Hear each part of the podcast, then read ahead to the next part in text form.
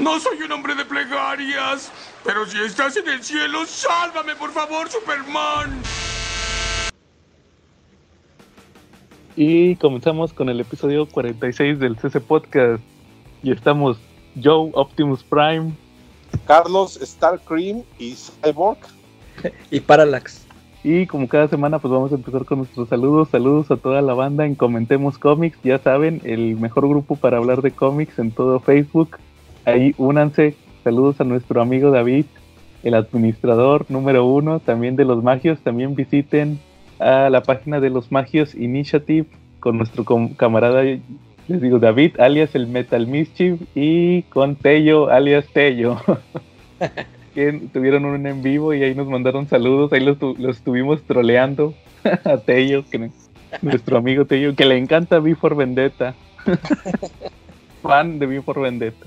Charlie, saludos esta semana. Sí, claro, pero antes yo quiero aclarar algo. Están escuchando el único, el único podcast de cómics, videojuegos y series donde los tres locutores tenemos cabello aún. Es cualquiera. No, es que, es que usamos abundante eh, cuidamos nuestra abundante cabellera, Charlie. No, yo no la cuido, yo le echo hasta alcohol en gel, el, spray y todo, y mira, me lo jalo todas las mañanas. Ah, bueno, el cabello, el cabello, el cabello, obviamente. Este... Esa es la fórmula, jálatelo todas las mañanas para que crezca, ¿no? Órale, Charlie. por el albur fino David, ¿verdad? Sí, ese es el, tipo de albur que le encanta a nuestro amigo David. Sí, claro que ahorita, les, ahorita en el tema principal les traigo una curiosidad que tiene que ver con el, con el crecimiento del cabello. Les, va, les, va, a gustar esa curiosidad. Muy bien, este, Charlie. ¿A decir, Charlie? Saludos también para el tremendo Bebote, para Fernando Gutiérrez Aguirre, también para González Aguirre, perdón, para los Silver Riders, para los Tortugos y también para Juan Carlos Gaspar Díaz y para Oliver Cienfuegos dos radioescuchas que no, dos, dos podcasteros que nos escuchan aquí en Cuernavaca, ¿vale? Y para el grupo de Cuerna Comics que nos dejan postear nuestro podcast y les gusta bastante. De qué bien, saludos a ellos. Cuerna Comics, ¿verdad? ¿Cómo, Charlie? Cuerna Comics. Ah, órale, no, saludos a ellos y gracias por escucharnos. También para mandarles saludos.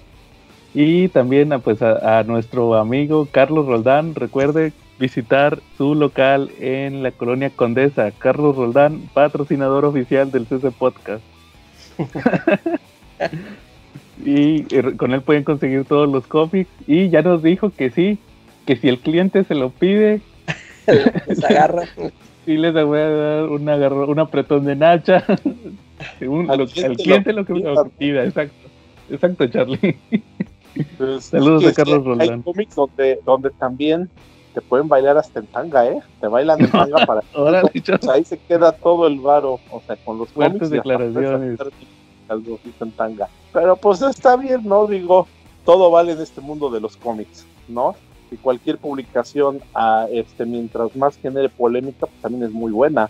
Y es un genio lo que hace nuestro carnal el Fisher, ¿no? Porque genera mucha polémica y en base a la polémica, pues genera harto barote, ¿no? Harto billete. Es una fórmula comprobada de estrella de cine, ¿no? Sí, sí, pues así, apenas así, Charlie. y ahorita voy a tocar otra vez ese tema, Charlie, pero primero nada más para terminar, vamos a mandarle saludos a nuestro amigo Quetzalcoatl Gilbrán hasta Coapa. Muy bien. Que, le decía que, ya no le vamos a mandar saludos porque ya no tiene Comic Castle.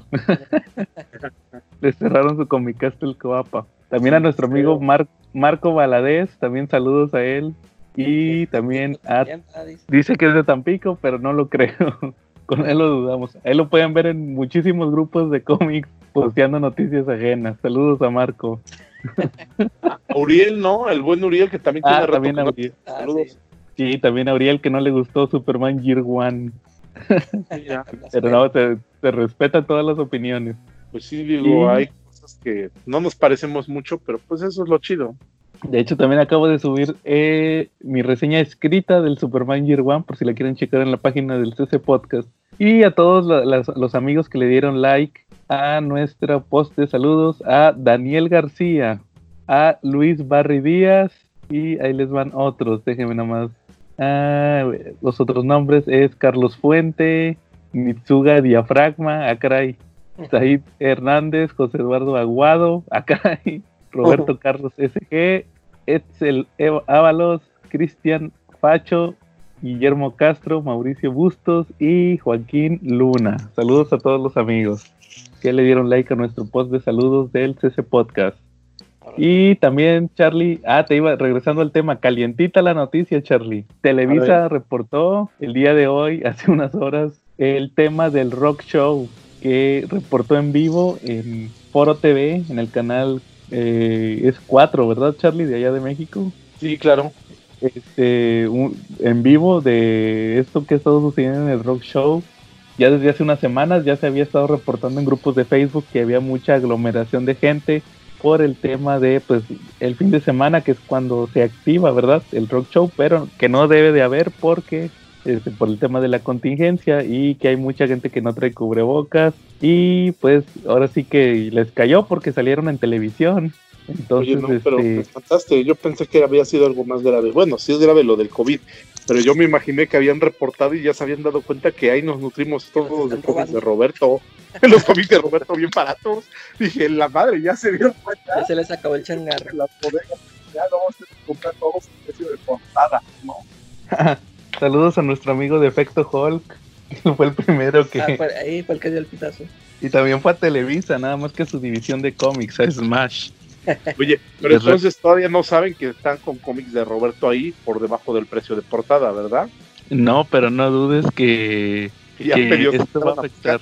¿Cómo, Ah, Charlie? que ojalá y no se hayan dado cuenta, ojalá hayan dicho, mira qué bonito, ahí hay una reportera despistada que dijera, oye, mira qué bonito, aquí también venden nuestros cómics, y que no preguntara, ¿no? El precio, ¿no? Sí, pero definitivamente esto va a afectar porque ya salió en televisión, entonces lo más probable es que las autoridades del gobierno de la Ciudad de México realicen ahí algo en eh, alguna clausura, algún eh, alguna multa para evitar eso, porque pues los están haciendo quedar mal, que esta gente no está respetando los lineamientos. Sí, eso Igual sí. aquí, Es, es que esto sí de la contingencia es grave. Mira, este, yo trabajo, como todos ustedes, yo trabajo en un restaurante que se dedica a hacer sushi, el mejor sushi de todo el planeta. Que mejor que puedan comer el más rico, se come ahí.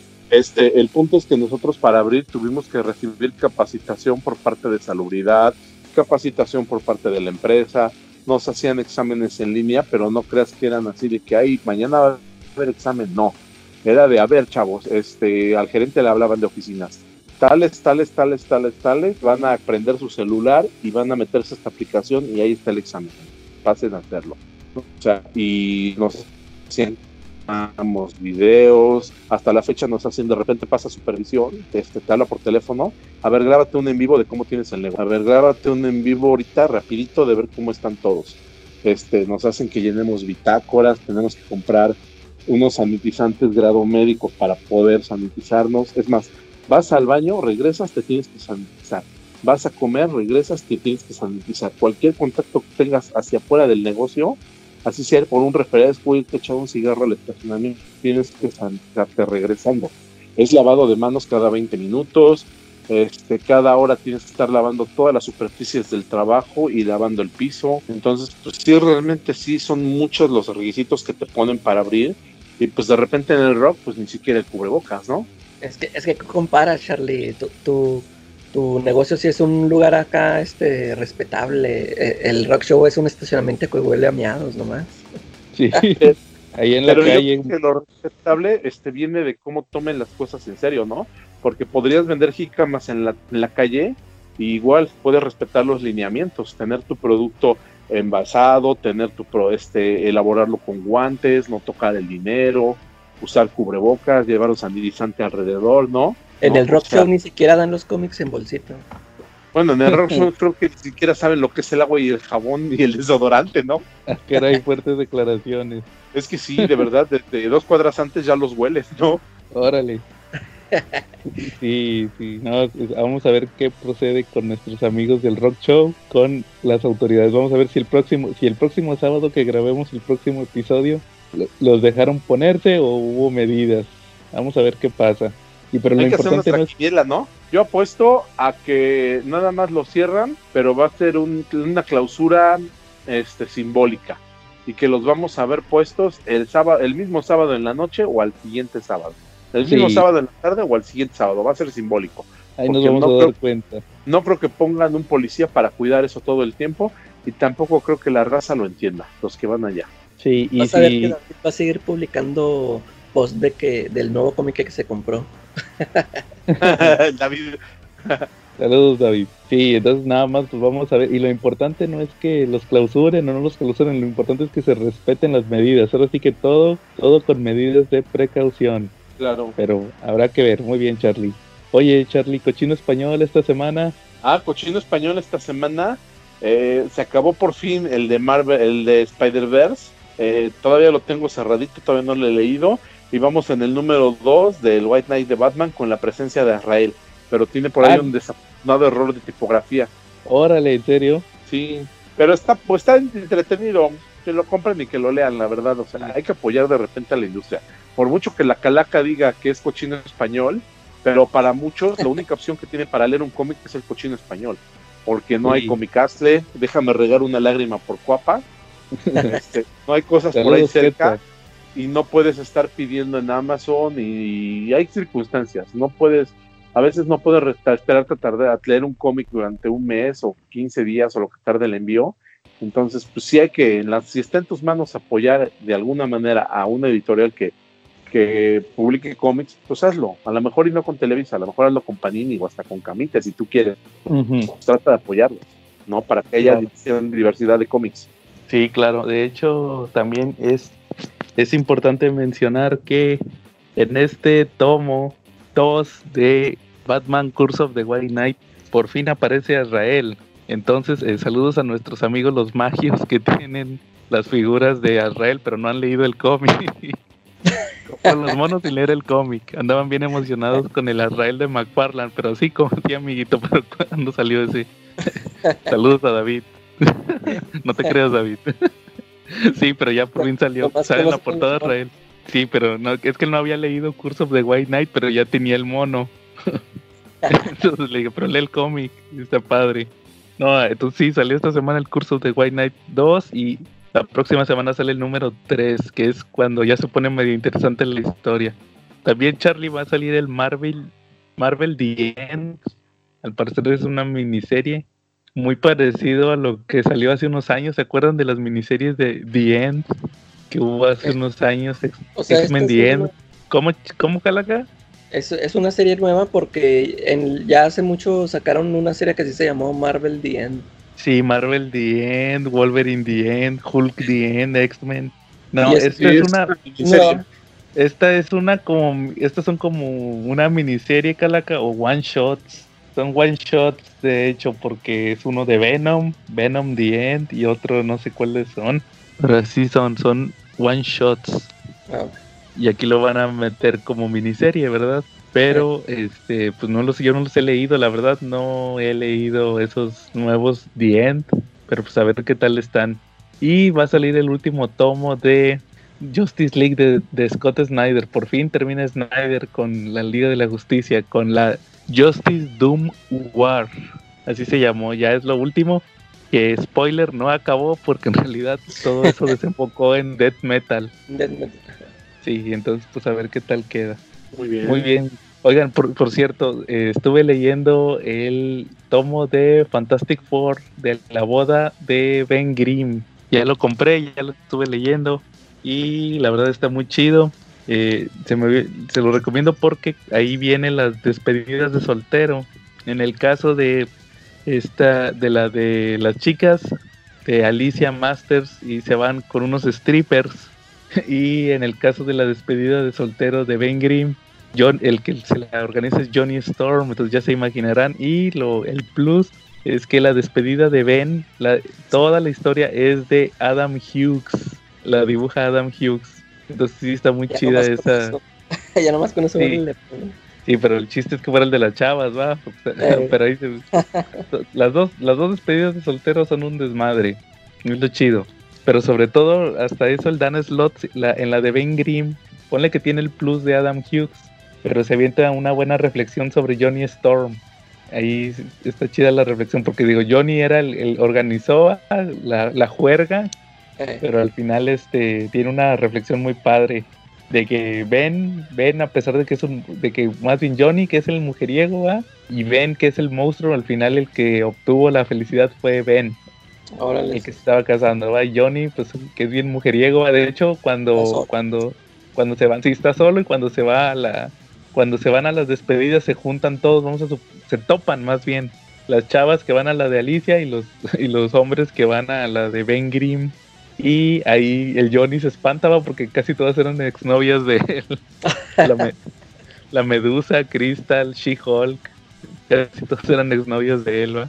Entonces sí está muy padre ahí esa historia, ¿va? Sí, sí, sí le supo mover Dan Slott. Sobre todo ya ves que Dan Slott es muy bueno para lo que es la comedia. Eh, Entonces sí tiene sus momentos ahí con los, con los cuatro fantásticos. Está padre ahí la historia. Muy bien. Temas esta semana. La historia de Johnny Storm, ahondando Ah, un poquito en eso. Charlie, dime. No, la historia de Johnny Storm, no, no te preocupes, la historia de Johnny Storm abundando, este, abundando un poquito en eso, y es como Ujú. la de casi todos los Casanovas o mujeriegos, tiene un punto triste, porque Johnny Storm sí estuvo perdidamente enamorado de alguien y sí tuvo una relación que pudo haber construido, que sí estaba construyendo bien, que estaba fructificando, que estaba dando frutos. Eh, lamentablemente, pues fue, empezó como con una mentira, pero luego siguió a pesar de todo, pero terminó mal, ¿no? Yo creo que sí se- él sí se enamoró de la Skrull con la que se casó, Con la con el Skrull que se hacía pasar por Alicia Masters. efectivamente. Sí, y, y, y en qué acabó esa historia, Charlie? Me parece que era de John Byrne, ¿no? Este, empezó con, con John Byrne, pero sí se desarrolló a lo largo de los años, porque pues aplicó también parte de los noventas, este, después cuando se dieron cuenta que, que Alicia era una Skrull, este, Johnny pues, primero lo negaba, primero pensaba que la Skrull se había robado, había secuestrado a Alicia que era la impostora, le, le costó mucho este, que le cayera el 20 y siempre estuvo casado con la Skrull. Sí, eventualmente la Skrull, como tenía poderes, pues terminaba ayudando a los cuatro fantásticos en las misiones y hasta donde tengo entendido, pues ella sí murió, ella murió.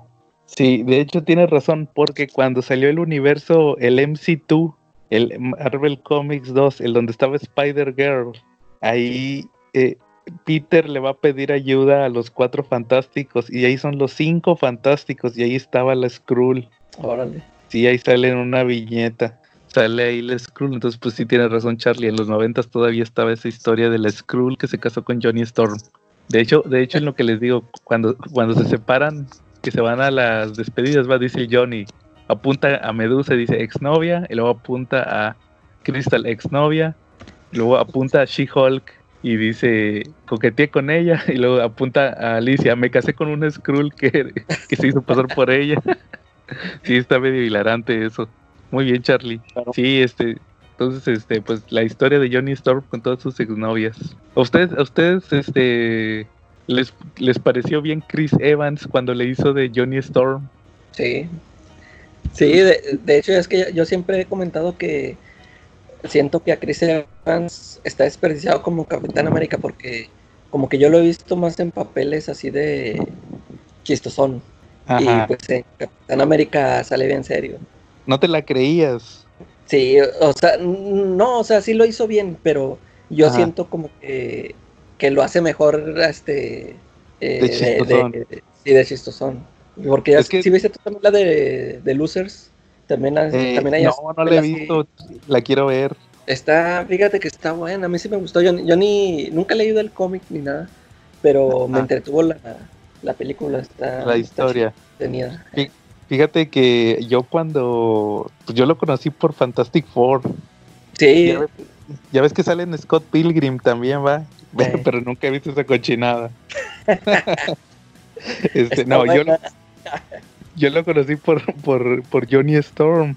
sí, Y pues ya ves que era, era bien mujeriego, ¿va? eh, Y luego cuando lo anunciaron de Capitán América, sí me acuerdo que en aquel entonces dije, ah, es el Johnny Storm.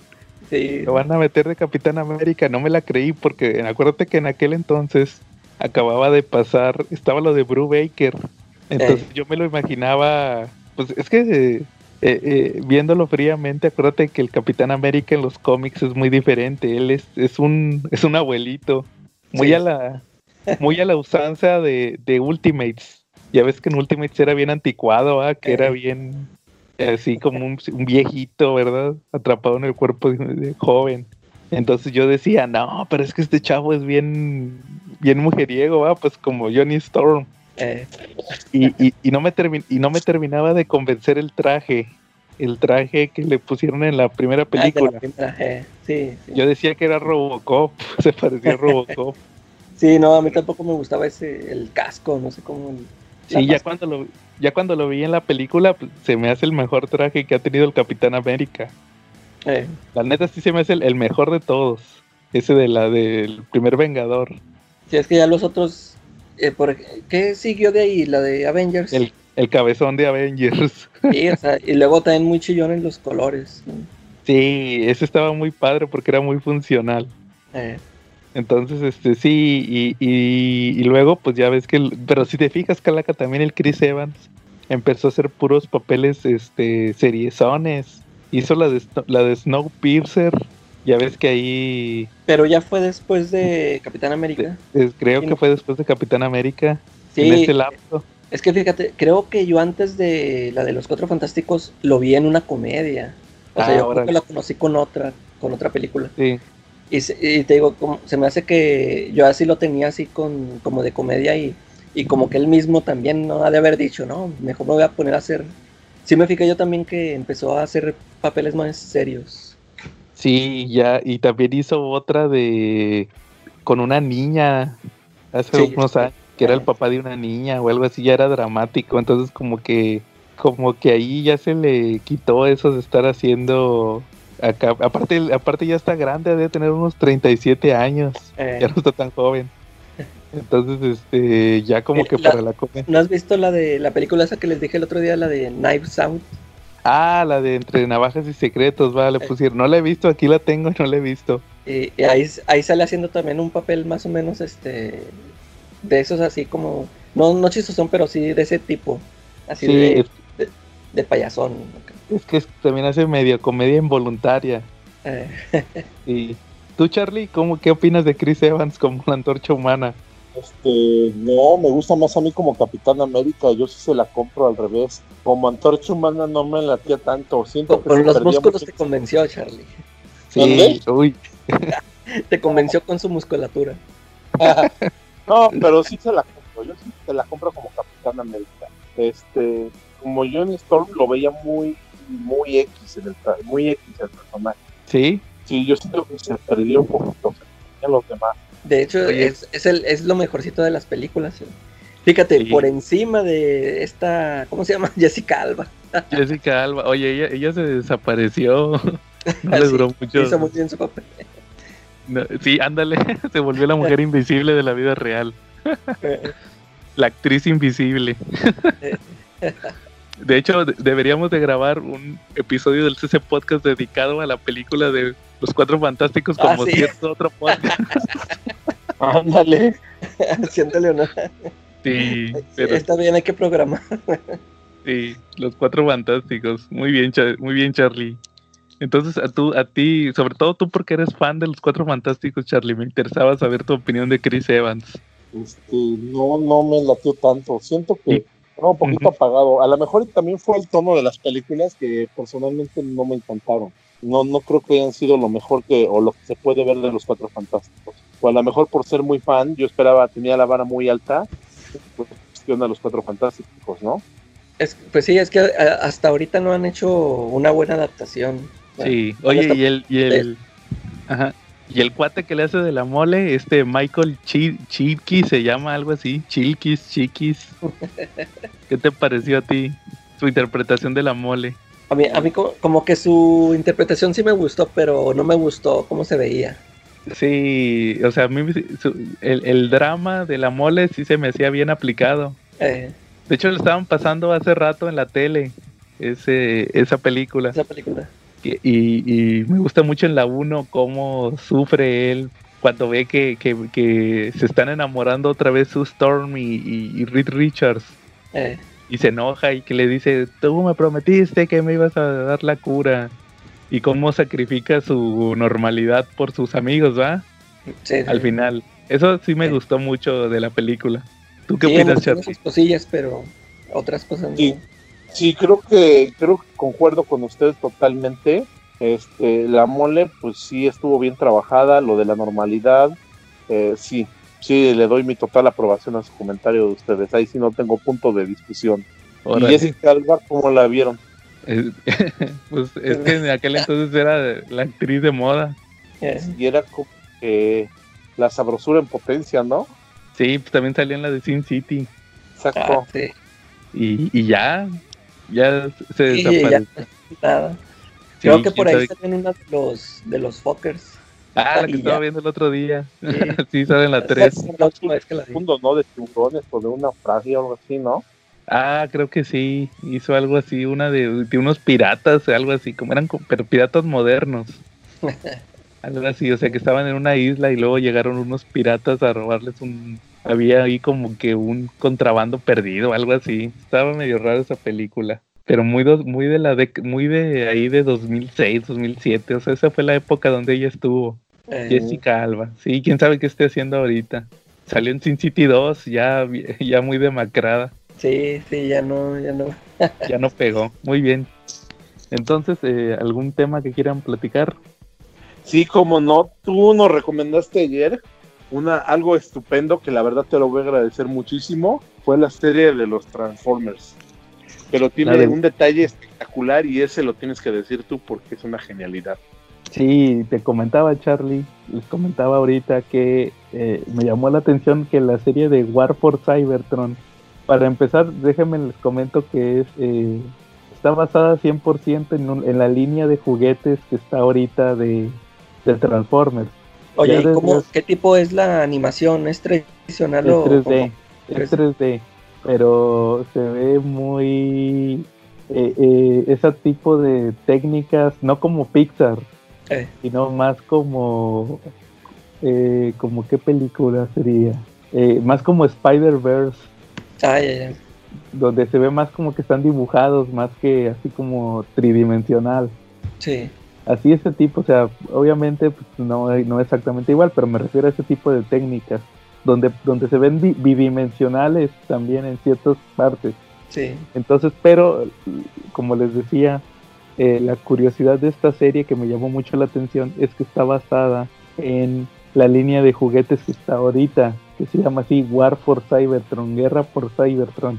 Eh, es- están saliendo, supuestamente desde que se anunció hace un par de años, se dijo que iba a ser una trilogía, o sea que iba a haber tres, tres líneas de juguetes. La primera le pusieron Siege, Asedio, y este y se trataban las figuras el chiste eran que eran los Transformers cuando todavía están en Cybertron o sea sus modos alternos iban a ser no iban a ser eh, carros normales sino así como obviamente pues, no no no varían mucho por ejemplo Optimus Prime es un camión sigue siendo un camión pero así más más alienígena vamos a llamarlo de esta forma más así tecnológico y luego salió la segunda la segunda línea que fue la de la Tierra, que es donde, donde son este ya los, ahora sí que los transformes tradicionales, son ahora cuando los transformes llegan a la Tierra y ya tienen sus modos de, de vehículos y aviones terrestres y todo, ¿verdad? Entonces esta, prime- esta serie que sacaron, pues está- la, la van a basar en esas figuras. Entonces lo primero que es es que salió la primera temporada, que son seis capítulos me parece que es la mitad de la primera temporada o la primera temporada. El chiste es que son seis capítulos y es un comercialote. es un comercialote porque salen todos los, todos los, por- a- ahorita le pusieron a la primera temporada asedio como la primera línea de juguetes. Entonces es un comercialote porque salen todos los, todas las todos los personajes son las figuras que ya salieron en esa línea y todos salen con su forma, como te digo, con su forma de Cybertron, o sea, sus vehículos tecnológicos. Pero lo, lo que la curiosidad más grande, que es lo que le comentaba a Charlie el día de ayer, es que a diferencia de otras series, aquí se basaron 100% en la figura. Las figuras tienen ciertos detalles eh, debido a, a la misma manu- manufacturación, la misma tecnología que usan para armar el juguete que no los deja 100% fieles a, a lo que representa la figura. O sea, el robot no queda 100% transformado, ¿verdad? Siempre tienen como que una esquinita o, o un pedazo de plástico que, que le sale o algo así. Y aquí sí, o sea, aquí se basaron 100% en la figura, o sea, ahí tienen los detalles que tienen las figuras, los tienen también las, los personajes. Por ejemplo, les voy a poner un ejemplo. Megatron, el juguete de Megatron, cuando lo transformas a robot, el modo de, perdón, el eh, Megatron su modo alterno es un tanque. Entonces, cuando tú lo transformas a robot, las orugas del tanque quedan en la espalda, eh, así como, como guardadas. Pero eso es porque la- es por la tecnología del juguete, o sea, no las pue- no, no hay donde más ponerlas, se los pusieron que se guardaran en la espalda. Entonces tú ves, tú miras la serie y ves a Megatron y si ves, si Megatron se voltea, atrae, tra- atrás trae las mismas orugas guardadas. O sea, aunque se vean, aunque no se vea muy estético, Sí. pero es por la tecnología del juguete. Entonces eso me llamó mucho la atención y me gustó mucho, que o sea, están 100% basadas en los juguetes. Los mismos eh, eh, detalles de diseño que tienen los juguetes, las tienen los, los personajes. También Optimus, igual te digo, todos los personajes tienen esos detalles. Los, Y el los coloreado, alerones- ¿no? ¿Cómo, Charlie? El coloreado, también los colores que tienen las figuras son los mismos que salen en la serie. O sea, Así tienen es. los mismos detalles de coloreado. O sea, tú ves la figura y tiene los mismos raspones, los mismos detalles exactamente. Sí, sí, entonces prácticamente es, es como te digo, están calcados de los juguetes. Casi, casi como si hubieran escaneado los juguetes con un escáner 3D y de ahí, ¿sabes qué? Los vamos a pasar a la animación. Está muy padre ese detalle. La historia, pues es obviamente que está la guerra entre los Decepticons y los Autobots en, la, en, en Cybertron. Todavía no se van a la Tierra. Están en, la, están en Cybertron y pues están ahí que disputándose el control del planeta ya en la fase final de la guerra. Entonces, pues ahí va, va a salir eh, eventualmente cuando se muevan a la Tierra porque tienen que cambiar de juguetes. Pero sí, es un comercialote. Está padre, se lo recomiendo. ¿Cómo ves, Charlie? Muy buena recomendación, la verdad, eh. véanla, véanla. Los episodios no duran más de media hora, son episodios cortitos de 23, 25 minutos que te dejan con ganas de más. Eh, la trama es muy, es muy dinámica, no te, no te permite aburrirte, no hay exceso de diálogo. Eh, estos Transformers van a lo que van, no se andan con rodeos. Y, y es una trama un poco más seria. Sí, que claro. lo que estamos acostumbrados. Aquí sí se mueren los robots y, y sí se ven las consecuencias de la guerra. O sea, sí te sientes en una guerra de robots. Y está muy padre. Entonces ahí se lo recomiendo. Está en Netflix. Sí. Órale. Oye, Muy bien. ¿tú qué figuras tienes de Transformers ahorita? Eh, Optimus y Megatron. Órale, Que ¿y son- ¿tienes pensado comprarte más? ¿La serie te dejó con ganas de comprarte otra figurita? Este, pues ahorita nada más, el, eh, ya tenía rato que quería el Soundwave. Ah, ese es bello. Sí, entonces, este, pues habrá que verlos, a ver qué tal se ven en la pantalla. Ahora sí que la publicidad funcionó. Oye, y ahorita, ahorita en qué se transforma? ¿A poco todavía se transforma en Walkman? En Wallman sí, todavía. Es como grabadora, es una grabadora, pero ya- de esas Yo grandotas. pensé que ya lo habían esas- cambiado por un iPhone. No, No, es sigue siendo grabadora, grabadora. pero es como esas de las canicas de la feria, de esas grandotas chonchas. No, Ah. Sí, no, todavía se transforma en grabadora. De pero hecho, en yo la he visto esa figura y está muy padre, Joe. Órale, sí, yo también ya tengo rato que la he visto. De hecho, en las, en las películas de Michael Bay se transforma en un satélite, creo. Y Soundwave ya no es, ya no es una grabadora. en, en una serie de, en una serie animada que salió hace un par de años, Calaca, se transformaba en un estéreo. O sea, el, el chiste era dejarlo así relacionado a la música. A la- eh, Y era como ¿Es el un estéreo. Era el que traía los cassettes, Sí, eh, aventaba unos cassettes que sacaba del pecho y el cassette se transformaba también en. eh, traía un perro, traía un En pterodáctilo, ¿no? de hecho aquí en la serie, en la serie sí salen todavía. yo ese el- Soundwave fue la única figura que tuve de los Transformers cuando era niño. Órale. ¿Qué tal? Y no, pues estaba bien chida, pero. Y, pero a mí, no, no sé si, si hubo varias versiones, pero a mí lo, lo que me salió del. Lo que traía en el pecho, que era un cassette, se transformaba, pero sí, como dice Charlie, como en un pterodáctilo, un, un águila, no supe qué era. Sí, Era es como un águila. Eh, yo dije, "Mm, a lo mejor no, a lo mejor no supieron convertir el cassette en perro. No, es que sí hay O no sé si hubiera una versión que, que lo trajera. De hecho, el, el Soundwave, este, el actual, el que te- el que dice Charlie, el de que sale en la serie, te lo te venden los cassettes aparte. Ah, bueno. son cuatro. Son dos, dos, dos águilas, eh, el perro y uno que se transforma en, en un robotcito chiquito. Ah, e- ese, ah, eh, también, también ya me acordé de ese. Ese sacaba, o sea, los brazos, la- algo para destruir, ¿no? Era con los, hacía algo con los brazos esos. Ah, sí. Este. Había otros robotcitos, sí, tienes razón. Había otros que eran como unos, este. Como unos pistones o algo así, ¿no? Que le pegaban a la tierra. Ándale, ándale, esos. De esos sí. así, taca, taca, taca, taca, ¿no? Oye, pues rifado Calaca, porque yo creo que era, sin lugar a dudas, eh, la figura más difícil de conseguir de Transformers cuando éramos niños. Ah, yo sí. tuve el Starscream, pero ese era muy genérico. O sea, sí estaba bien padre y sí lo agradecí mucho que me lo compraran, pero era de lo más genérico. Ese, el Starscream, o sea, había figuras que eran muy difíciles. El Megatron yo creo que nada más lo vi una vez en la juguetería, pero el que nunca vi fue el, fue el Soundwave.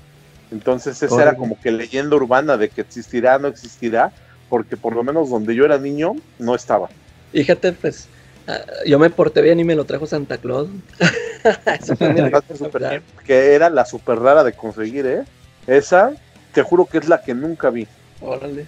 Sí, te digo, entonces ahorita esas son las, las figuras que están ahorita de los Transformers, como que vuelven otra vez, no pasan de moda los las figuras clásicas, siempre tratan de reinventar, porque si te fijas, eh, eso que esta serie de Transformers es lo que sale en el primer episodio, que están en Cybertron y se mueven a la Tierra, entonces regresan, los, los, siempre la historia de Optimus Prime contra Megatron regresa, no pasa de moda siempre tratan de reinventarla. Entonces, pues así siguen las generaciones. Pero lo malo es que los niños no compran los juguetes. Sí, No, no los no piden los niños. Sí, ahora los que los compran son los adultos. Pero eso está bien, ¿no? Porque luego los niños son, pues no sé. Yo una vez cuando salió la película de los X-Men, este, para conseguir un Wolverine que venía con una moto, ese era medio raro de conseguir. Pues sí, casi me tuve que dar un agarrón con un chamaco, porque un chamaco quería que se lo compraran sus papás, y era el único que había, lo tenía agarrado. Entonces, pues sí me costó trabajo quitárselo para comprármelo yo. Órale, Charlie. No, sí, pues sí, de, y luego de repente te da coraje que, ah, es que ese chamaco lo va a tener ahí Roto, ¿no? roto, le va a perder las piezas y uno lo quiere para exhibirlo, ¿verdad? Pero también Sí, los juguetes son para jugar, entonces pues, hay que respetar también a los chamacos. Así es, Charlie, muy bien. Calaca, nos, querías nos querías platicar de la serie de Dark, que ya por fin terminaste de ver la serie de Dark. Ya por fin la terminé. ¿Y qué, Charlie? ¿Tú también ¿Qué no la empiezas? No, todavía no, yo creo que voy a empezar esta semanita. Pero es que acabando la de los Transformers, porque ya me enviciaron con esa.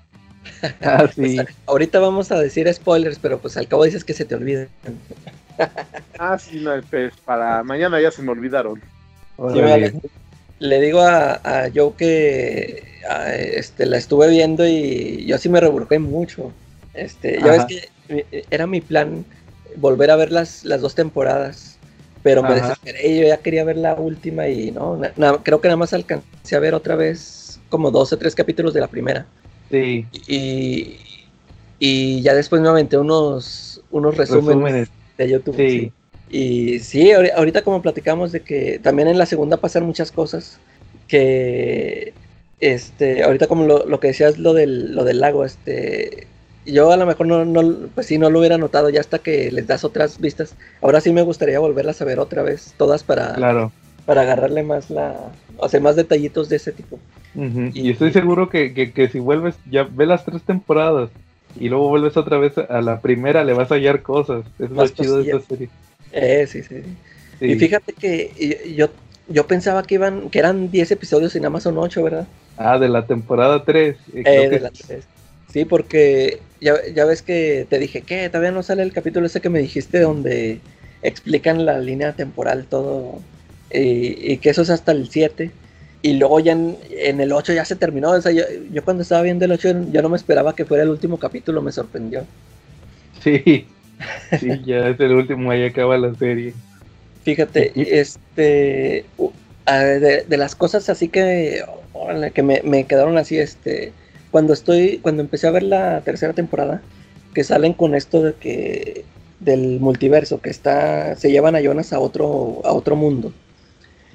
Este, pues yo al principio pensaba que ese otro mundo era el mundo original. Yo, yo pensaba que ese era el, el origen, el, el origen que tanto estaban buscando. Yo pensaba que ese, era, que ese era el original y que las dos temporadas que habíamos visto pues eran puro, o sea, un mundo que se creó. Y no, Ajá. resulta que eh, ya hasta el último te dicen que hay otro mundo, que ese era el original, ¿verdad? O sea, Sí, en realidad sí, en realidad estuvimos viendo dos temporadas de mundos que, que no tenían por qué existir. Sí, pero se me hizo una solución muy inteligente. Eh, Porque no hallabas cómo, cómo- en la tem- las primeras dos temporadas no hallabas cómo hallarle la cómo eliminar el bucle. ándale, eso, eso porque, y eso te dicen, o sea, ellos nunca, nunca lo iban a terminar porque estaban armados que uno lo quería, uno quería acabar con él y otro que, y la otra persona quería que siempre se estuviera repitiendo. Y, y resulta que al final el resultado era el mismo. Eso también se me hizo muy, muy Eh. padre. Que había un, un donde Jonas, donde a Jonas lo salvan y donde Jonas eh, se queda en el mundo apocalíptico. Al final da lo mismo. Sí, Los dos vuelven a... Ahí te dan una explicación muy padre. Igual también este... eh, el tema de que en la temporada 3 pues ves que el otro universo, ¿verdad? Entonces ahí te da lo mismo, ¿verdad? Que si, que si lo salvas en el otro universo igual da lo mismo, vuelven a lo eh. mismo. Es un bucle eterno, entonces se me hizo muy inteligente esa solución de que hay otra otra realidad aparte, que eso hace que los dos son este resultados de del otro universo, eso se me hizo muy padre. Me, Erika Laca, me decías tú que había ciertos detalles que te habían llamado la atención. Sí que me queda, fíjate, el, por ejemplo, el personaje este, se, se- se me hizo muy interesante cómo lo presentaron al, al que aparecía en sus tres, este, etapas, el que es Ajá. de niño, de joven y de viejo. Y de, de viejo, ajá. Y ya hasta el último te dicen quién es. Y, Sí. y, y de- y yo no agarré la onda cuando, cuando dicen, este, pues él es el origen. O sea, él es el origen porque fue resultado de, de los otros dos mundos. Sí. Y, y te dicen, y que él fue casi, casi el creador de esos dos mundos, ¿no? Y yo, y yo, yo para ese momento, yo estaba todo reburujado. Yo dije, pues, ¿por qué? O sea, ¿de quién? O sea, ¿de quién es? No, hasta que ya vi un resumen, ya vi de, o sea, quién, de quién era papá él. Este, Ajá. Sí, o sea, en, ese capítulo 7, cuando empiezan que te están dando, a cada rato te están diciendo que 1986, y luego se regresan al 1911, y, y luego se van al futuro. Ahí todo ese capítulo me reburgé bien gacho. Y con todos los, salían personajes y personajes y nombraban, o sea, y los nombraban y yo, yo nomás, este, me sonaban los nombres, pero decía, ah, pero no me acuerdo quién, quién es, o sea, de quién era pariente o qué rollo. Y te digo, este, al principio no me, no me quedó claro por qué él, él era este, responsable ya después. Pero, Mm. eh, a ver, otra cosa, este, nunca... mm, eh, detallitos que me, que me quedaron así, este, de duda, fue, o sea, pa- ¿para qué asesinaban a los, a los niños? O sea, o pa- ¿para qué los mandaban al, al pasado, al presente? A esos que los ponían desde la, A la máquina. eh, desde la primera temporada que se ven que los tienen en una silla, en una, en un este cuarto así todo decorado para niños. Sí, Este, yo o entendí sea, que ese era, que eran como un prototipo, ese era un prototipo de máquina del tiempo que trabajaba con niños. sí, o sea, o sea, no- ándale, nomás eran para, para probar la máquina a ver si los podían mandar a otro, a otro tiempo, ¿verdad? Sí, Y luego el este, haz de cuenta que cuando empiezan a, a salir que la, la chavita esta que era compañera de la Elizabeth es, es la mudita, ¿no? sí, Cuando están en el, en, el- en la época que ya sucedió el apocalipsis, que ya están grandes, la, la mudita tiene una compañera, una chavilla, que nunca te dicen quién es hasta. Y luego después, este es la que se, que se queda con el Bartos. Sí, sí, la, la que tiene la, la cortada, dices tú. Eh, ándale eso. Sí, eso también me sorprendió saber su origen.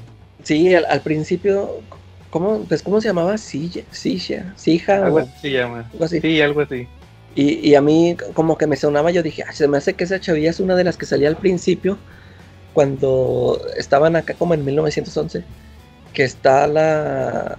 Cuando salía, creo que cuando estaba Helge de niño, que estaban unos chavillos, ah, pues creo que era esta, la, ¿cómo se llama? La, la, la señora que anduvo siempre hasta el final, la mamá de Regina, Cris, no sé si era Cristina. Claudia. Claudia, ándale. Ajá. Cuando ella, cuando ella anda de niña, yo a mí se me figuró ver, este, escuchar que una de, sus de sus amiguillas creo que se llamaba así, y yo pensaba que era una de esas.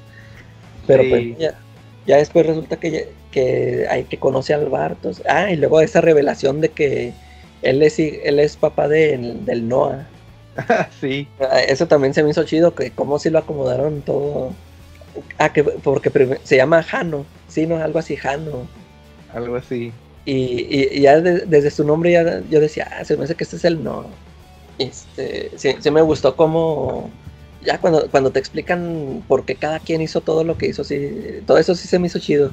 Sí, ex- sí explicaron todo, no dejaron así este. ¿Cómo, cómo terminan re- revueltos en toda la línea? ¿Cómo los mandan? Que tú, tú, tú eres necesario en este lado. Ándale, sí, que tú, y que tú vas a ir a robarle el bebé y que tú vas a ir a tal lado. Todo para que, para que se den las cosas. ¿eh? Sí, se vuelve muy de eso de...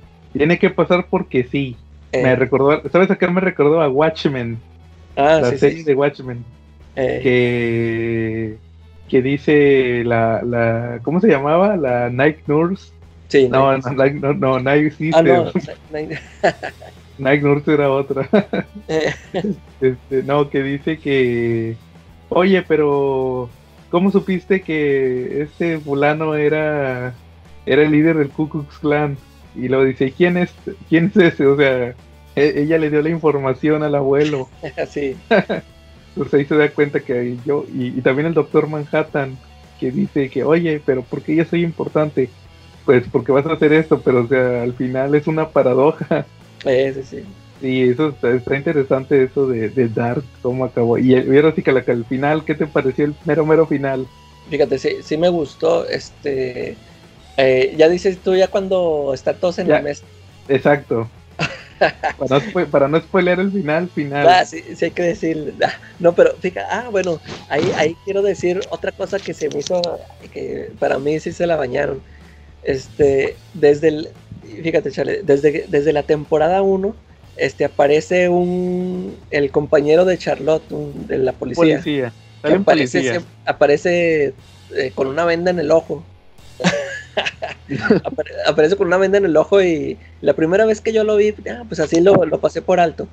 Y ya cuando volví a ver esa temporada, que pues ya estaba uno así como que poniéndose listo a todos los detallitos. Yo dije, a ver, nunca explican por qué ese vato anda así sin ojo, o sea, eso debe de ser importante, ¿no? Y, y ahí queda, o sea, nunca te explican. Y luego, en las, es en la segunda temporada, Trae o en la tercera. No, Sí, la segunda. que- no, ah, no, ya en la tercera, cuando están en el otro mundo, ahí ya no trae parche, pero anda sin un brazo. en un brazo, sí. Y yo y tú dices, o, o sea, algo le pasó, algo, algo, te- o sea, tuvo que ser este importante. y cuando No, están pero- ahí en la mesa en el, en el mundo, No, pero original, Charlie, pero antes de eso hay varias partes en la serie donde le preguntan, oye, ¿qué te pasó en el ojo? O luego le cuando sale su versión de otro universo, oye, ¿qué te pasó en el brazo? Y siempre, ah, pero no le vayas a decir a nadie. Y cuando va a decirlo, le los cortan. interrumpen, ¿eh?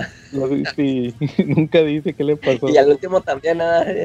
Y dije, ah, no manches, o sea, no, no, no, o sea, nomás lo hicieron para que uno estuviera así con la duda de que, o que pensara eso.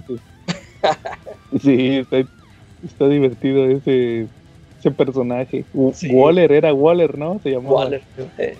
Ah, y Sí. te decía, este, cuando están ahí en la mesa, eh, yo no entendí por qué nada más estaban ellos. Te digo que yo ahí, para ese momento yo estaba bien reburujadota con nombres y todo.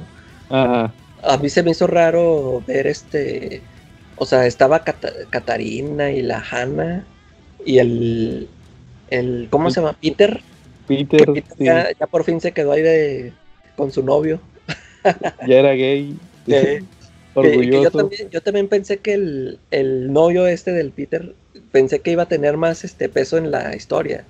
Ajá. Porque pues ya es que en la, en la primera que salía ahí, que lo iban a buscar ahí en el, en el camper ese donde vivía. ese. Y luego, Ajá. y luego después se ve un- una escena donde anda todavía antes de que se volviera trans, ¿no?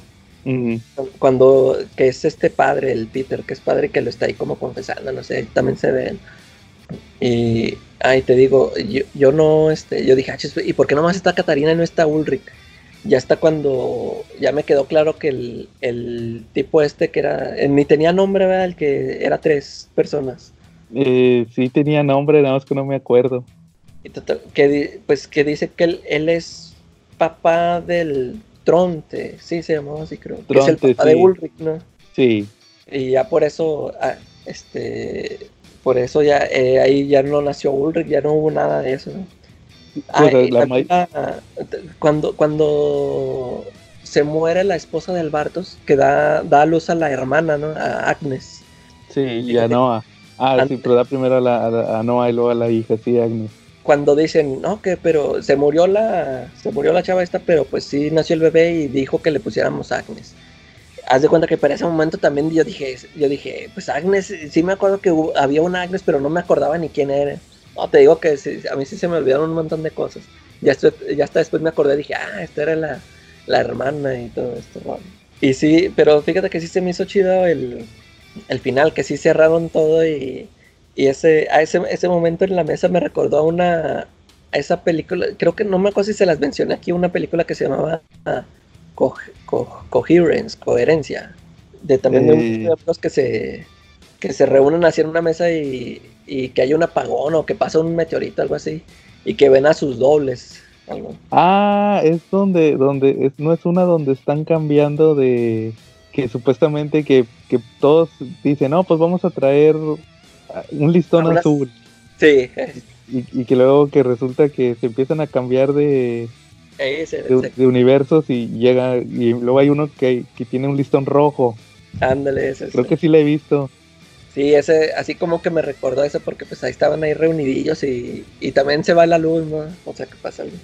Pero sí, sí, ya este, te digo, cuando lo vi estaba yo bien confundidote, pero sí, ya entendiéndolo bien, sí, sí, sí, sí me gustó mucho el final, cómo lo, cómo lo cerraron y, y todas las explicaciones que dieron. Sí, entonces eh, ahí los que quieran ver Dark como Charlie, eh, sí se los recomendamos mucho.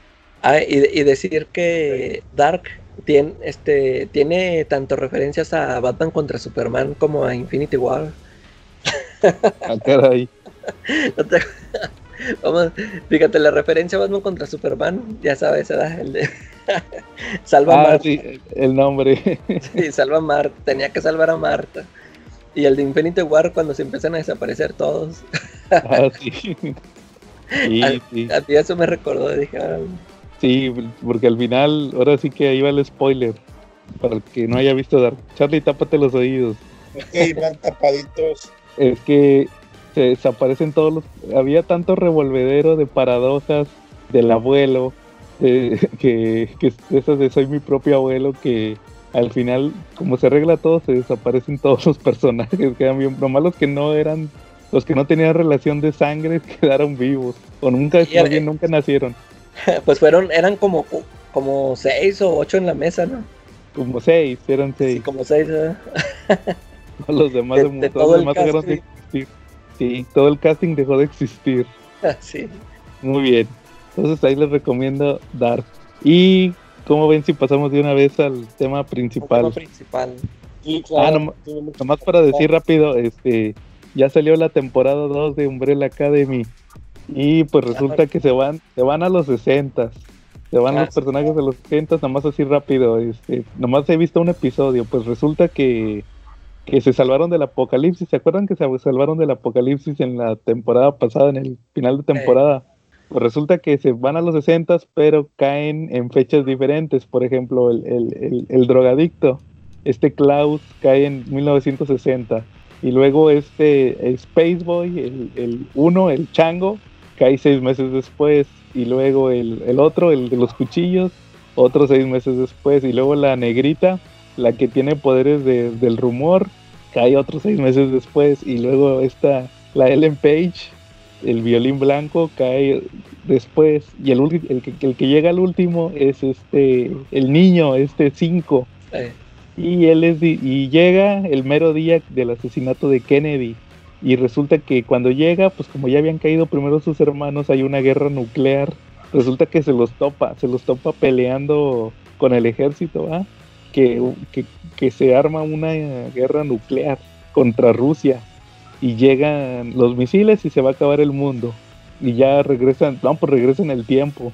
Se regresa 10 días y los empieza a buscar. Que porque saben que otra vez, que en 10 días se acaba el, se acaba el, el mundo en los 60 y pues cada quien hizo su vida este este el, el Space Boys es este guardaespaldas la chava la negrita como cayó en los 60 pues la empezaron a le empezaron a hacer discriminación y se casó con un negrito. Y andan peleando ahí por los derechos de, de civiles y todo eso. Y la Ellen Page la atropelló un carro y se le fue la memoria o sea casualmente la atropelló un carro y se le quitó la memoria entonces ella ahí anda, pero no tiene recuerdos. Entonces, pues ahora sí, es otra vez que se va a acabar el, el, el mundo, pero en los 60 Y pues está medio basada más o menos en la, en la segunda miniserie, que es la de Dallas, que también tiene que ver con Kennedy. Pero pues eso, la mayoría, casi el 80-95% del cómic ya lo usaron en la temporada 1. Entonces, pues aquí hay mucho inventado, pero pues es, está padre ahí Umbrella Academy. A ver, yo sí la voy a seguir viendo, a ver si para la otra semana les digo a ver en qué tal está. Sí, yo también la voy a checar porque sí me gustó la primera. Sí, estaba padre, pues a ver, a ver qué cambios le hacen y a ver si dan pistas para la otra temporada porque ya sigue lo del hotel, lo del hotel Oblivion, que es donde ya dan pistas, que es donde se quedó el Gerard Way, a ver si, si, si saca más cómics. Muy bien. Y ahora sí, Charlie, tema principal. ¿Qué, ¿Qué, estabas haciendo tú en 1993, Charlie? Pues iba en la preparatoria, que era un chamaco en verde. ¿Y ¿no? qué hiciste ese día, ese fatídico día de enero de 1900, no, no, era diciembre de 1992, ese fatídico día cuando se inventó el cómic en prosa? Hice pues, a la vea Félix, porque él fue el único que lo podía haber traído, ¿no? No lo conocía, pero no dudaba que fuera él el causante de eso, ¿no? no, no, no vamos a hablar de cómic en prosa. No, la semana pasada hablamos de la muerte de Superman y pues quedamos que esta semana íbamos a hablar ahora del regreso de Superman. Entonces, este, ahí yo me di a la tarea de releer toda la muerte de Superman. Charlie, ¿qué pensabas tú en aquel entonces cuando o cuando leíste la muerte de Superman? Si regresaría algún día. Eh, tenía pensado que sí podría regresar, pero no sabía en qué tiempo iba a regresar. Yo en esa época tenía creo que 14, 15 años, algo así, pero no estaba muy seguro de qué iba a pasar, ¿no? Si lo iban a traer a la muerte, si lo iban a regresar de la muerte, si iban a poner un personaje en su lugar, qué es lo que iba a pasar. Pero lo que sí veía es que estaba avanzando una serie que se llamaba Funeral para un amigo, y en esa serie veíamos lo, cómo era Metrópolis sin Superman y cómo era el mundo sin Superman, y con cada número yo me daba más cuenta que la cosa sí iba en serio. Estábamos viviendo una etapa de luto donde DC Comics sí nos hacía creer que de verdad Superman estaba muerto y que no iba a regresar en un rato. Uh -huh. Sí, de hecho la mayoría de esa serie eh, corrió en base a que se estaban robando el cadáver de Superman. Sí. Empieza cuando empieza justamente en el momento en que muere. Eh, lo tratan de revivir, no se puede, resulta que lo dan por muerto y le hacen el funeral al siguiente número. Le hacen el funeral y, y acude pues, toda la, todos los superhéroes, toda la Liga de la Justicia acude al funeral de Superman y pues resulta que hasta el mismísimo Bill Clinton sale ahí dibujado. Sí, claro. Y lo este da el discurso y lo entierran. Entonces todos los superhéroes tienen que lidiar con el fallecimiento de Superman. De hecho, ya les había comentado alguna vez que uno de los números más emitidos, más emotivos del funeral para un amigo es el de Navidad, cuando van al, corre al correo. Resulta que Superman iba todos los años al correo a buscar las cartas que le escribían y ayudaba a la gente que le escribía. Y ahí resulta que entre las cartas que le escriben, resulta que le escribió la señora que le destruyeron la casa en la pelea con Doomsday la mamá del niño Axel Rose. y pues lo que pide es que, no más bien ella da las gracias, nada más da las gracias porque le salvó la vida, pero pues tenía muchos problemas. Y lo que hace la Liga de la Justicia es que le reconstruyen la casa la Mujer Maravilla va a buscar al ex esposo que los había abandonado y el hijo, el, el- este Mitch, alias el, el niño Axel Rose, estaba en Metrópolis. Metrópolis en el funeral, ¿no? Eh, sí, y este Jimmy está con Jimmy y con Vivo. Y pues él decía que también iba a dar las gracias porque se sentía culpable. Y pues ya nada más se acaban en que lo mandan de regreso a su casa, ¿verdad? Él no sabía que iba a pasar ese milagro de Navidad, que se iba a reunir su familia. Sí. Y pues Oye, aclárame un punto de esa historia. Eh, la- el cadáver de Superman, cuando iba rumbo a la rumbo a la sepultura, ahí a su monumento, porque le hicieron un monumento, iba tirado por una carroza, por una carroza de caballos, ¿no? Con caballos. así es. Sí, Esa carroza llevaba, llevaba un, ¿cómo se llama? Llevaba alguien manejándola, llevaba un chofer o iba un chofer la carroza. me parece que llevaba chofer. Ah, es que yo recuerdo que no llevaba. Ahí hay una controversia. Este, porque ahí es un punto que si no llevaba, si no llevaba chofer, si no llevaba el que iba cuidando los caballos, es un funeral de dignatario. En Estados Unidos tienen la tradición que cuando muere un presidente, eh, lo llevan una carroza, pero la carroza no lleva, no lleva este chofer, no lleva a nadie que vaya con las guiando a los caballos, por lo menos ahí físicamente, este, y esa es la representación de que va a ser el destino. Ese es el máximo luto de Estados Unidos. No, mira, de hecho aquí estoy justamente viendo eh, la imagen y sí lleva un chofer eh, la carroza. Lleva No, a alguien pues, guiando los caballos. No, pues hubiera sido mucho más emotivo que no le pusieran un chofercito, ¿no? Sí, pero, pero bueno, están- estuvo bien. Hay muchos héroes ahí detrás de la carroza. Están los Teen- está la Liga de la Justicia, los Teen Titans, la Sociedad de la Justicia, los Linterna Verde y hasta los New Gods. Ahí están Mr. Miracle, Big Barda, Orión, Oberon y los de Forever People. Ahí ya están, entre los muchos. Y un dato curioso, un dato curioso, Charlie, es que entre el público que está dibujado en esa viñeta de la carroza están el equipo creativo, los equipos creativos. Está Dan Jurgens, está Tom Grumet, está John Bogdanov, Louis Simonson, todos los que escribían los cómics de Superman, todos los que mataron a Superman, ahí están dibujados Órale. entre el público. Ahí están todos. Entonces, sí, este, efectivamente tenía chofer la carroza. Ok. Y pues, como di- sí, pues pasa eso que lo entierran y posteriormente se empiezan a pelear por el cadáver de Superman. Mucho, que fíjate que a mí en aquel, cuando lo leí por primera vez, no me gustaron mucho esos números posteriores a que lo entierran porque empiezan a pelearse porque que Catmus quiere el cadáver para clonar a Superman y lo traen de un lado para otro y luego se lo roban y luego lo va, lo va y lo busca Super Chica y luego lo regresan y luego se lo vuelven a robar y ahí es cuando, cuando pasa él Adventures 500, ¿verdad? Calaca me decía que era Sí. 500. Adventures of Superman 500. Fíjate que, déjenme les platico A ver. esta cosa. Ya cuando yo acabé de leer el tomo de Beat de la muerte de Superman, este, pues que se acaba ahí nomás con Superman ahí muerto, yo dije, ¿qué? ¿Ya sí se acaba? Pero pues ya es que de- al, al final sí, sí te anunciaban de que próximamente el mundo sin Superman. Yo dije, ah, bueno, sí, sí me van a dar otra historia, ¿no? Este, pero para eso, no, no recuerdo cuánto se tardó Vida en sacar el tomo después de la muerte de Superman. Sí se tardó un ratito porque en, en ese tiempo, ant- antes de que yo leyera El Mundo sin Superman, yo me encontré, bueno, yo había visto en las noticias, este, eh, dieron la información erróneamente de que Superman ya regresó y, pues, y ponían la imagen del cyborg. Y, y haz de cuenta que pues yo me la creí, yo dije, órale, ya va a regresar así como robot, ¿verdad? Yo me quedé con esa imagen. Y luego, este, una vez yendo a, fui a una Soriana y me encontré con el Adventures número 500. Y no, pues yo, yo lo ojé, pero yo no sabía en qué momento pasaba esto, o sea, se supone que antes de ese número pasa todo esto, lo del funeral. Y toda esta parte de- del, eh, que no sé si es sueño o esos pensamientos de Jonathan Kent con, con Cal, con Kal-El, que lo quiere salvar, que no, no quiere dejar que se vaya al, al cielo de los kryptonianos.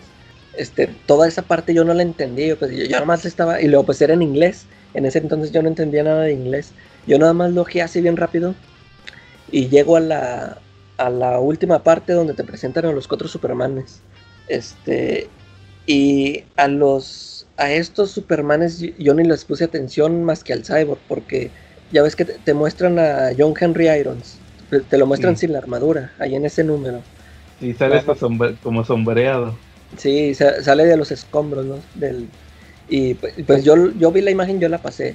Y luego sale el, el erradicador, y pero pues a mí yo nomás lo vi así muy raro y también lo pasé. Y, o sea, de cuenta que todo eso yo no lo peleo, pues no lo entendí porque no, no sabía hablar inglés. Y, pero, y ya ves que llego a la última parte de donde te muestran al cyborg y que casi no tiene palabras, de hecho creo que no tiene nada de palabras. Y se me hizo muy chida esa secuencia de que es- creo que está una, una familia llega A, a la placa donde murió placa. aquí. ahí donde, donde se murió enfrente del planeta. Sí, Y eso llega el Cyborg Superman y a quemarla. Órale, y, y, y eso fue lo único que entendí. O sea, yo, yo no yo no hablaba inglés, pero yo, yo entendí cuando decía I'm back. sí, sí, nomás dice eso. Ah, nada más dice eso y, y yo me quedé así, te digo, yo, yo me quedé con esa idea de que, órale, o sea, o sea, sí regresó Superman, pero regresó así. Y, y luego después de eso, de, de toparme con ese número, en, en- yo una vez fui a una farmacia, no sé, una tienda, donde tenían esos anaqueles de los cómics este, americanos. Y ahí este, vi, creo que eran dos cómics de Superman, ya era del, del reino de los Supermanes. Y en las portadas pues venía el Superman Cyborg y o sea, yo, yo seguí con esa idea de que no, sí, ya se quedó así. Ya pues hasta que leí ya toda la ya toda la serie que la trajo y ahora sí ya supe cómo estuvo el rollo. Que de hecho, como dices, el, el Adventures 500 es cuando. Que aquí le pusieron el regreso de Superman. Lo Eh. vendían como un tomo. Con interrogativa. Y que era cuando resulta que a Jonathan Kent le da un infarto por todo el tema de la muerte de Superman. Y ahí se trata de que lo de- se lo topan el más allá y lo revive. Entre comillas regresan juntos, ¿va? No se quería, dice, voy, voy a regre-", le decía a Kal-El, regresa, tú todavía no es tu tiempo. Y le dice, pues vamos a regresar juntos. Y ahí casualmente es cuando se aparecen los cuatro Supermanes. ¿Cuál, cuál es, cuál, tú, tú decías que creías que el verdadero era el Cyborg.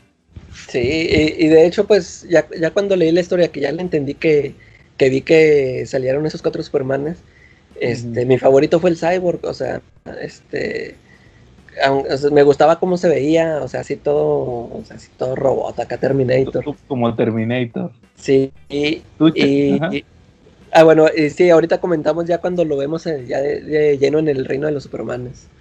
Charlie, ¿tú cuál creías que era el Superman verdadero o cuál fue tu favorito? Híjole, mira, este, la cuestión está en que, por ejemplo, los cuatro Supermanes tenían por ahí una, una dinámica que jugaban mucho con la idea de que podía ser cualquiera de los cuatro.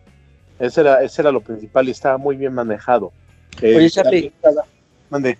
Por, por ejemplo, tú, que sí leíste los números del, del erradicador, ¿tú no te la solías que ese tipo era el erradicador? No, al No. principio no me la solía. Se me hacía muy raro que era un Superman que lanzara energía y que sí matara, porque el erradicador sí mataba. Eh, Este, Sí, porque, por ejemplo, yo, cuando lo leí, yo ni tenía idea de, de esas historias del erradicador, yo ni supe. Ya ves que ya, ya hasta después que te revelan que, y te explican toda la historia, ya pues dices, órale, pues esas historias me las perdí. Sí, el que, por ejemplo, el que no se me hacía que fuera Superman era el John Henry Irons, Steel. Pero Ah, ese, ese tenía un- una simbología muy chida, porque ya después estoy leyendo, este, pues descubrí que John Henry Irons este, sí existió.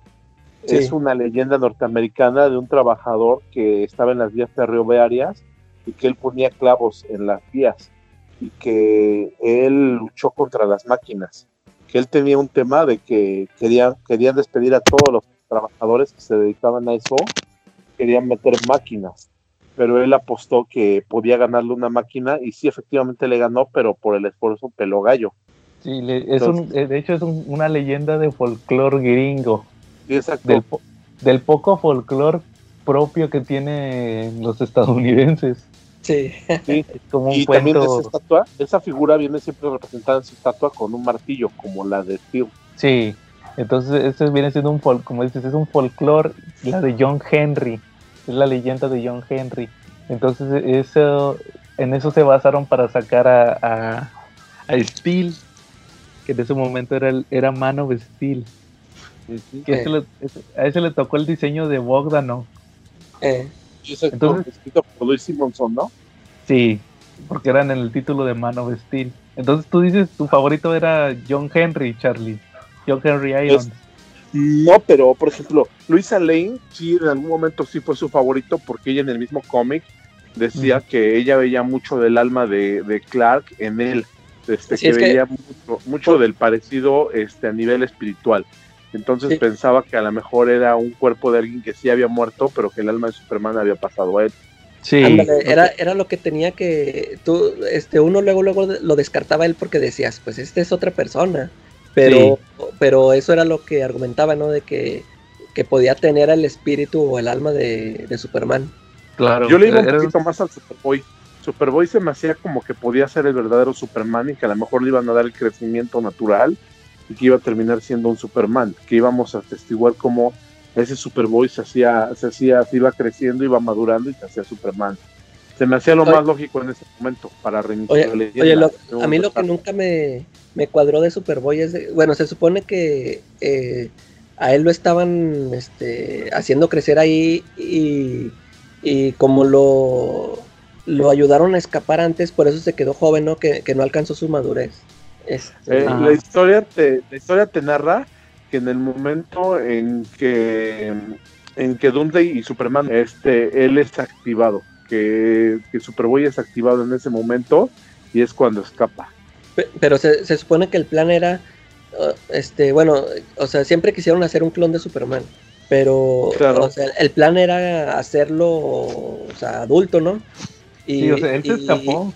Y los chavillos, eh, bueno, y esos, ándale, y él se esca y como se escapó an- antes de que alcanzara la, la madurez, por eso está así chavo. Pero lo que, Sí. lo que nunca me cuadró fue de que, ¿por qué si se supone que el plan era este esperarlo a que creciera, ya tenía un uniforme diferente? O sea, el, el uniforme que traía Superman. Ah, sí, es cierto. A lo mejor Ah, se eso tiraba. no se sabe eso no se sabe por qué este no sé me imagino que porque no podía andar encueradito por, por la tubo patriz entonces decidieron mejor A lo mejor, ponerle- a, lo mejor tú- a lo mejor nosotros creemos que es un traje de superhéroe, pero a lo mejor es un traje de monitoreo o algo así que tiene que tener el clon cuando Sí, está claro. cuando se está desarrollando para medirle sus signos vitales o, o yo qué sé, ya muy forzado. Sí, Sí. pero tenía el escudo. Sí, exactamente, es para que supieran de quién era el clon. Pues ahí venía marcado. Pero también lo que, bueno, es que ya despuésito sí sume que tenga, porque resulta que también era, era clon tanto de Superman como del Pelonchas, ¿no? Y era, era el hijo de Superman y Lex Luthor. Lo que hubiera sido, si Superman y Lex Luthor en lugar de haber hecho la guerra hubieran hecho el amor, hubiera salido Amor. Superboy.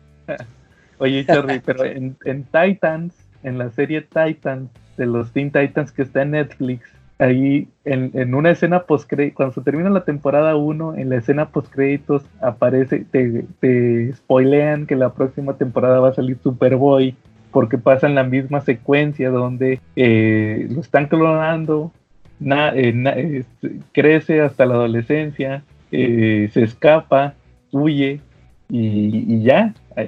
Pero ahí sí está encueradito. Entonces ahí no hubo traje de traje para que pensar. Ahí sí lo querían que fuera adulto, nada más que se escapó, tomi- tomó cierta conciencia. Este, al momento de ser adolescente se le activaron sus poderes, escapa, pero ahí sí no le pone ningún traje. Ahí sí andaba como Dios lo trajo al mundo. Eso fue un poquito más lógico, ¿no? Sí, claro, pero tienes mucha razón, Charlie, con eso del traje de Superman. Porque los chavitos le dan, los chavitos le dan la, la chamarra, La pero el traje no. Así que bueno, muy bien, Charlie. Entonces, yo, mi favorito era el erradicador. sí, aunque era bien gacho, ¿no? Sí, era el vengativo. Ese sí me gustaba. Yo decía, él puede ser Superman.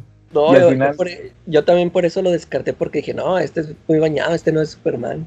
Y, y luego, por ejemplo, a un amigo de los que les presté el cómic, él me decía, no, pero este no es, ni siquiera se parece. Y, o sea, yo sí le veía parecido, pero yo digo, es que era el tipo de, de dibujo, ¿no? El dibujante que, que le tocó hacerlo, como que a mi amigo le parecía que no lo, no lo hacía parecido a Superman. Es que a él le tocó, ese le tocó a Jürgen. No, ese le tocó a...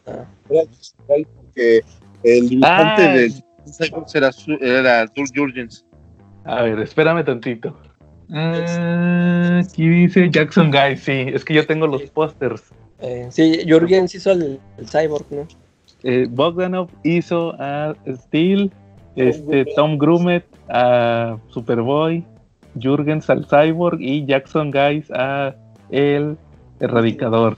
Oye, pero fíjate que, que yo releí, curiosamente, yo releyendo estas historias, El mundo sin Superman y El reino de los Supermanes, me doy cuenta que el que menos me gustó de todos era, era Jackson Guys, era el que dibujaba peor.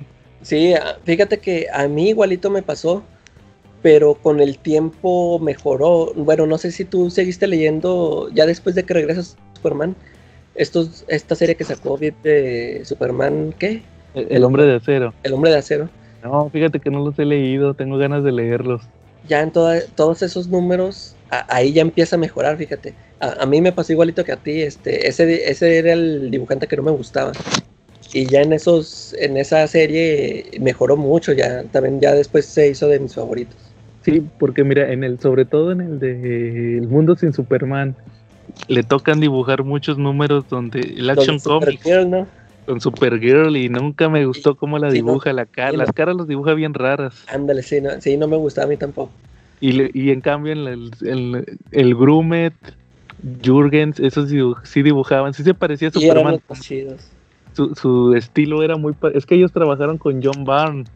Entonces Sí. su Superman se parecía, sus personajes se parecían muchos a los de John Byrne. Sí, eran muy correctos anatómicamente. Y Bogdanov traía ese estilo tipo, fíjate que Bog- Bogdanov me recuerda mucho a Joe Quesada en, en a mí, fíjate que a mí me recordaba más a Salvo Sema. Salvo Sema. No, es que de repente, de repente sí como que se... eh, Yo no noto mucho sobre eso, ese sí ya es en el reino de los Supermanes. Que Bogdanov de repente sí los dibuja muy mangosos. Sí, muy, sí, están muy rarones. Con toda esa historia de la conejita blanca y todo eso, lo de Steel, ¿verdad? La claro. novia de la que le robó el diseño de los rifles. En la conejita la dibuja muy Sí, la dibuja muy voluptuosa Charlie. Entonces sí, pero, pero no, lo que es Tom Grumet y Dan, Dan Jurgens, esos sí eran los que me gustaban mucho cómo dibujaban sus números. Sí. Y, ya, oiga, y por cierto, ahí les va, eh, porque en el CC Podcast estamos en todo. A ver, En el, rey, en el reino de los Supermanes hay un cómic en prosa. Ah, sí, uno, de- uno del Cyborg, ¿no? Es el del cyborg. Cuando llega este Sí, Llega este reportero. Llega este reportero que va a cubrir a Clark Kent, queda en reemplazo, es el reemplazo, y empieza a escribir su artículo. Entonces, el cómic entero es el artículo que le está escribiendo, donde resulta que va a buscar a Maxwell Ort a la Casa Blanca, al mismo tiempo que llegan unos terroristas, lo meten, llega el cyborg y lo salva, y llega otra vez Bill Clinton, y Bill Clinton es el que dice, este es el verdadero. Entonces ahí, y de hecho la portada está bien padre porque es el Cyborg Superman con la bandera de Estados Unidos. Eh, Con un fondo blanco, ¿no? Sí, entonces esa ahí ya es, es queda establecido según su- que el Cyborg es el que lleva la delantera en la carrera de ser la- el original para que al final resultara que era el malo. es malo. Fíjate, ya- es que de- desde, el, desde el primer capítulo donde aparece el Cyborg, yo por eso ahí, ahí pensaba que sí era él, porque es que se trata que va por Doomsday. Sí, va, va por Doomsday y lo avienta ya al espacio. Pero todo, ya ves que es- eh, todo ese este rollo interno que se avienta, que, de que traes mi sangre y que, que no sé qué, que me mataste, todo eso, o sea, se, se supone que lo está diciendo internamente. Yo por eso me la creí, porque dije, pues sí, o sea, se, se supone, eso, eso lo diría para que todo el mundo lo escuchara y le creyera que es Superman, pero era un diálogo interno que tenía y, y yo por eso me la creí y yo dije, no, pues este sí es el, el bueno, ¿eh? Que No, por yo algo me la ¿no? Que está lloviendo y Ah, que sí. está Luisa Lane que le dice que mucha de su memoria se ha ido, que Sí. recuerda vagamente una granja y que recuerda a un hombre Kent, ¿no? Sí, ya, y, la- y le hacen pruebas también, ¿no? sí, también eh, la- lo llevan a un laboratorio y resulta que le dicen que tiene ADN de Superman. Eh, sí yo me la-. Sí, yo me la creía del erra- erradicador porque cuando platica con Luisa Lane le dice, ah, y Y dice, y, y Kent, sí, tuvo, le dijo su doble identidad. Eh, sí, sí. Yo pensaba que era como que el lado kryptoniano. En cierta forma sí estaba en lo correcto, porque era el lado kryptoniano. Sí. Ah, sí, pues ahí él mismo le dice, "Ah, ya no, ya no hay Clark Kent, ya nomás soy Superman. sí. Sí. Ya ves que al final sí tuvo algo que ver con, con su regreso. Y ¿sabes qué otro punto me llama la atención de esta historia? Que ahí les va la curiosidad que les había prometido desde el principio. A ver. Resulta que Superman, cuando regresa, resulta que no era ninguno de los. Todo el mundo sabe eso, no era ninguno de los cuatro. Superman estaba. Lo tenía el erradicador. El cadáver lo tenía el erradicador porque lo usaba como fuente de energía para darse poderes. Pero resulta que despierta. Despierta el, el cadáver. Se, re- se re- regresa a la vida con el traje negro. Y cuando lo dibuja Tom Grumet, porque es en un número de Tom Grumet, tiene el cabello corto, como usualmente lo dibuja Tom Grumet. Pero se mete a la armadura. se- es- ahí les va un. Son dos curiosidades, ahí les va la primera. Se mete a una armadura para irse a Metrópolis. Esa armadura es la armadura de Van El, el eh, antepasado, el primero, el que salió en el mundo. No, el mundo de Krypton. Eran unas armaduras que usaban para alargar la vida. Se la vivían prácticamente toda la vida, se la vivían adentro de la armadura. Y ahí no envejecían. Y esa, porque traía un águila y todo, y ese era el símbolo de Vanel. Entonces, llega, ese era el, yo, yo cuando lo leí la primera vez, pues no había leído el mundo, el mundo de Krypton. Y hasta ahorita me di cuenta que era la misma armadura. Quién sabe cómo la yo, ¿verdad? Superman, pero tenía la armadura. Y la otra curiosidad es que cuando llega a Metrópolis, el número lo dibuja John Bogdanov. Y resulta que Superman sale de la, sale de la armadura con el cabello largo. Sí. Se subió con el cabello corto y se bajó con el cabello largo. Ahí fue el error, el error de edición, como que no le dijeron al, al que lo dibujó primero con el pelo corto que no, tiene que salir greñudo ya. Sí. Entonces esas armaduras kryptonianas hacen crecer el cabello. Oye, que hay que decirles que les presten una en otro podcast, ¿no? Sí, a ciertos conductores de otros podcasts. Hay muchos podcasts donde hay muchos pelones, Charlie. Entonces, igual, ¿no? Que se las presten, que no sean gachos, ¿no? Sí, las armaduras kryptonianas hacen crecer el cabello. Ah, Por eso tenemos nuestras armaduras aquí, por eso tenemos cabelleras largas y abundantes. Son mejores que el Maevans, ¿verdad? Y que Como le las- crece. Sí. ¿Y cómo ven si nos movemos al final de la historia? Ah, sí, pues cuando se viene lo bueno que revelan que el cyborg es el, el mero malo de la historia, está muy chido ese número, ¿no? Cuando cuando va, crea, ah, pues se pelea con el erradicador, ¿no? Y que el- Sí. te hacen pensar que lo mata y, y entonces llegan las naves de Mongul y destruyen la ciudad costera. La ciudad Sí, costera luego de la portada, la portada estaba genial con el Cyborg atacando al último hijo de Krypton y la leyenda escrita de el reinado se vuelve más difícil o más duro, ¿no? Sí, esas portadas estaban muy padres. Y pues resulta que el cyborg es el malo y se revela que es Hank Henshaw. Que El- también yo ni sabía ni quién era cuando No, yo tampoco. Ay, pero ahí te lo explican. Que era Sí. Mr. Fantastic, era Reed Richards. Sí, Pero él tenía tecnopatía, él te- su poder era la tecnología, entonces pues por eso se pudo hacer un cuerpo robot. Salió, se alía con Mongul para destruir la Tierra, pero resulta que destruye Ciudad Costera, la ciudad de Linterna Verde. Y ahí se da la batalla final. Ya regresa Superman con, con menos poderes, porque ahí le dicen que no estaba descargado. eh, Lo dicen los, los robots de las Fortalezas de la Soledad. Y ahí van Supergirl, Steel y Superboy a pelear con el Cyborg. Resulta que el Superboy eh, se sacrifica, entre comillas, para detener un misil que iba a destruir Ah. Metrópolis. Ahí descubre su- un poder que tiene que du- dura muchos años con ese poder que es el de la que si toca ciertas cosas los puede des- de- tiene como habilidades psíquicas sí. las descompone, las hace que se separen. Y los otros pelean con el Cyborg. Pero, pero fíjense, ahorita que lo estaba volviendo a leer, se me hizo menos.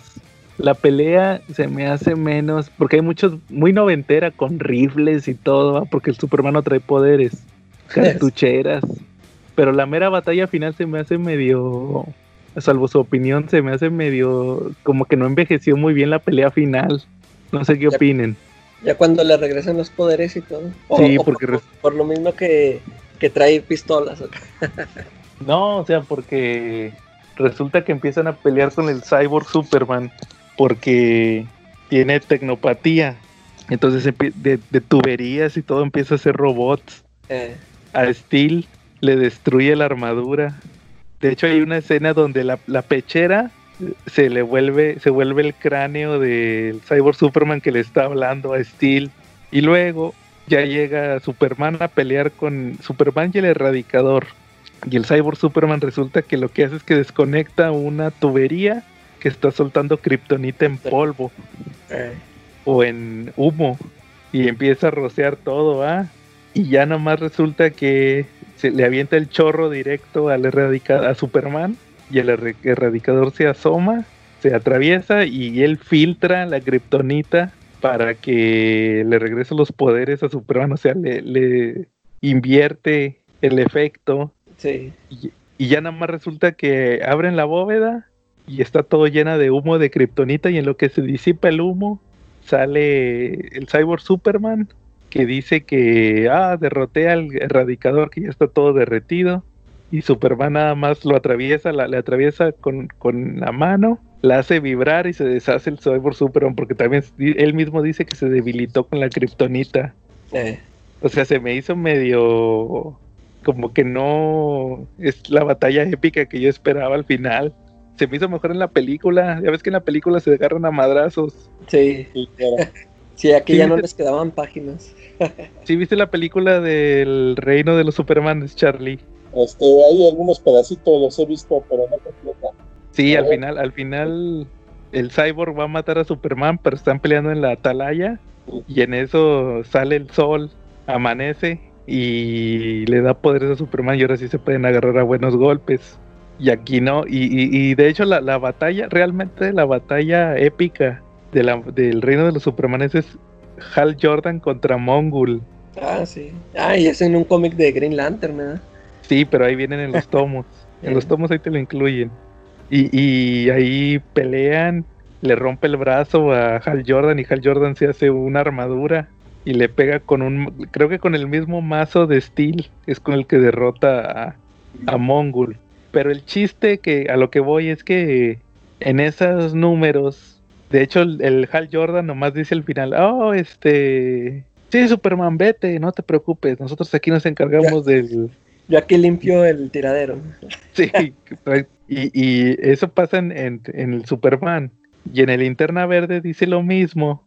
Y nada más se topa a Carol Ferris. Eh, Y le dice, oh, Carol, que estabas fuera de la ciudad, te salvaste. Es que nuestro pasado desapareció. Y, y, y- y Carol nada más le dice, oh, Hal, ¿pero qué crees? Secuestraron a Oliver Queen. y ahí se queda en Vamos. continuará. O sea, o sea, o sea, como que no.